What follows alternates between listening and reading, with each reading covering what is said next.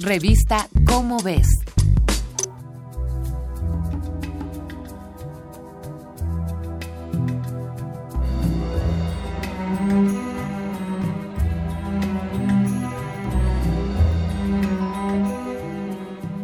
Cada año, el Centro Nacional de Programas Preventivos y Control de Enfermedades reporta 2.000 decesos al año por Mycobacterium tuberculosis, la llamada peste blanca. La tuberculosis, enfermedad que cobró la vida de Franz Kafka y de Frédéric Chopin, ha detectado bacterias multiresistentes a la rifampicina e isoniazida, dos antibióticos que no les hacen ni cosquillas. Pero un descubrimiento reciente de la ciencia mexicana ha detectado a un posible vencedor de la tuberculosis, nada más y nada menos que el alacrán.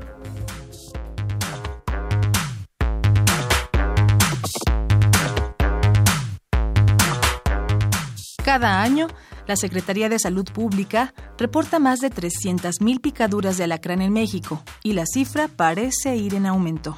Recientemente, investigadores del Instituto de Biotecnología de la UNAM, encabezados por el doctor Lurival Posani, el doctor Rogelio Hernández Pando del Instituto Nacional de Ciencias Médicas Manuel Subirán y el doctor Richard Serre de la Universidad de Stanford, identificaron toxinas presentes en el veneno de la especie Diplocentrus melici, un alacrán que por lo visto puede aniquilar variantes de la bacteria que causa la tuberculosis.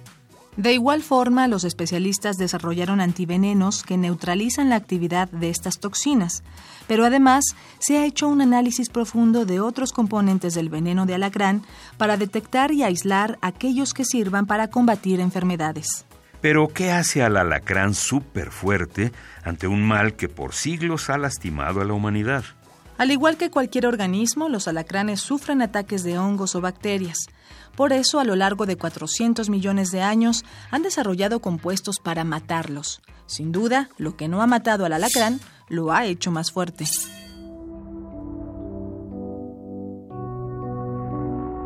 Para aislar los componentes del veneno, los especialistas usaron un equipo especial y se obtuvo un polvito azul. Este compuesto se puso en contacto con células humanas y bacterianas durante meses y hubo resultados alentadores. Una de las bacterias derrotadas fue el estafilococo dorado, que puede infectar la piel, los huesos, los pulmones y el corazón. También se descubrió que las células del epitelio pulmonar humano son inmunes a este compuesto azul. En el Instituto Nacional de la Nutrición se infectó a un grupo de 24 ratones con tuberculosis. Al cabo de un par de meses, los ratones fueron tratados con el compuesto azul y se detectó que las bacterias morían sin afectar la capacidad pulmonar ni las funciones del sistema respiratorio de los animales. Aún falta muchísimo por investigar y aprender de este compuesto azul y de las más de 281 especies de alacranes que habitan nuestro país.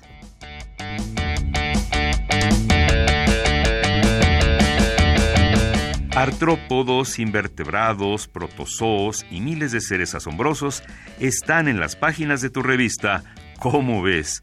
Búscala en tu puesto de revistas. Esta fue una coproducción de Radio UNAM y la Dirección General de Divulgación de la Ciencia de la UNAM basada en el artículo El alacrán, un aliado de la salud de Kevin Navarrete. Revista ¿Cómo ves?